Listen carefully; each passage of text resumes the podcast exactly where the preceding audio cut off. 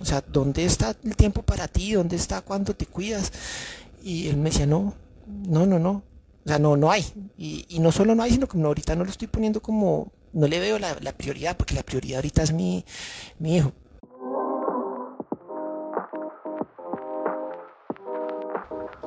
Y me recordaba el versículo de la Biblia donde en Mateo Jesús nos dice, bueno, amarás al Señor tu Dios sobre todas las cosas, con todo tu cuerpo, con toda tu alma, con toda tu mente. Este es el mandamiento más grande. Y el segundo, el que viene detrás de ese es, te amarás a ti mismo, te amarás a ti misma para poder amar al prójimo. Claro que no lo dice así, dice, amarás a tu prójimo como a ti mismo. Pero entonces, tú no puedes saber cómo amar al prójimo si no sabes cómo te amas a ti, porque lo que Jesús está diciendo ahí es, compara el amor que te das a ti para el amor que le vas a dar a tu prójimo. Y es en esa comparación que vas a saber cómo amar a tu prójimo, cuando sabes cómo amarte a ti. Y como papás, como mamás, caemos y, comenta aquí abajo si te ha pasado, uno suele caer en querer darle lo mejor a los hijos. Y no, yo me quito el, el como decía mi mamá, yo me quito el pan de la boca por darle a mis hijos y no, yo trasnocho para que ellos duerman, yo me sacrifico para que él duerma. Uno de papá siempre se come las dos tapas del pan. ese, ese, pan cortado que viene como el como pan para sándwiches. Uno de papá se sacrifica para que ellos tengan el medio y uno se come las tapas del pan. Sacrificios que uno hace como papá. Pero uno siempre está buscando darles y darles y darles. Y a veces nos quedamos, ¿y nosotros qué? No, siéntate ahí tranquilo, yo como de pie. No comete el último heladito o, la última fruta que quedaba o el último postre. Dale tú, tú, tú, tú, tú. Y yo que no, no quiero decir que esté malo en amor darles eso, pero es que hay momentos donde se vuelve esa costumbre, esa costumbre, esa costumbre. Y entonces vuelvo al verso, al verso donde, donde Jesús nos decía, ama a tu prójimo como a ti mismo. O sea, no puedes dar de lo que no tienes. Si no te sabes amar a ti, no estás amando a tu prójimo bien han escuchado el ejemplo de los aviones, ¿no? Que siempre dicen, bueno, las salidas de emergencia son por aquí, son por allá, no sé qué. En caso de emergencia, despresurización de la cabina, del cielo, del, del cielo, del cielo caerá el avión, del techo del avión caerá una máscara de oxígeno. Por favor, póngasela usted primero antes de ayudar a sus hijos. Antes de ayudar a sus hijos, póngase usted la máscara. ¿Y eso qué significa? Que tú tienes que estar a salvo para poder salvar al otro. Tú tienes que estar bien para poder ayudar al otro. No sé si alguna vez has tenido oportunidad de tomar un curso de, de salva, ah, ¿cómo se dice?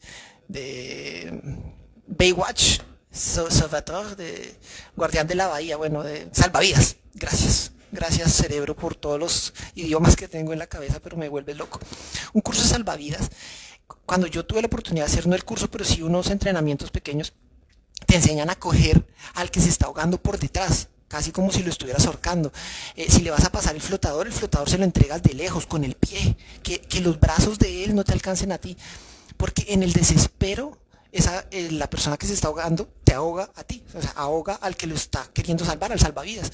Entonces hay muchas técnicas para que la persona que está dando siempre esté a salvo.